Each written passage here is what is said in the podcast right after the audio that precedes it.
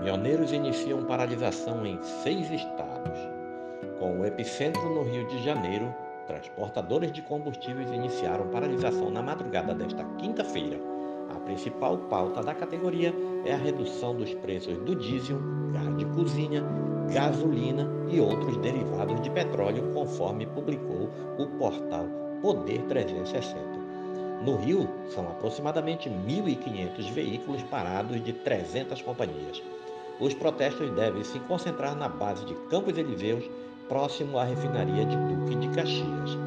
Segundo Ayrton Gomes, presidente da Associtank, é Associação dos Transportadores de Combustíveis Derivados de Petróleo do Rio de Janeiro, os tanqueiros aguardam paralisação também em São Paulo, Minas Gerais, Espírito Santo, Goiás e parte da Bahia coordenadas pelos sindicatos empresariais. Entidades representantes dos caminhoneiros alertam para um possível desabastecimento de combustível por conta de cortes da Petrobras às distribuidoras. Um comunicado enviado pela Associação Brasileira dos Condutores de Veículos Autônomos informa aos motoristas que a diminuição da oferta nos postos fará os autônomos sofrerem com novos aumentos. O caso pode aumentar o risco de greve no país. Apesar dos caminhoneiros prometerem uma greve nacional a partir do dia 1 de novembro, o governo não acredita que a paralisação acontecerá.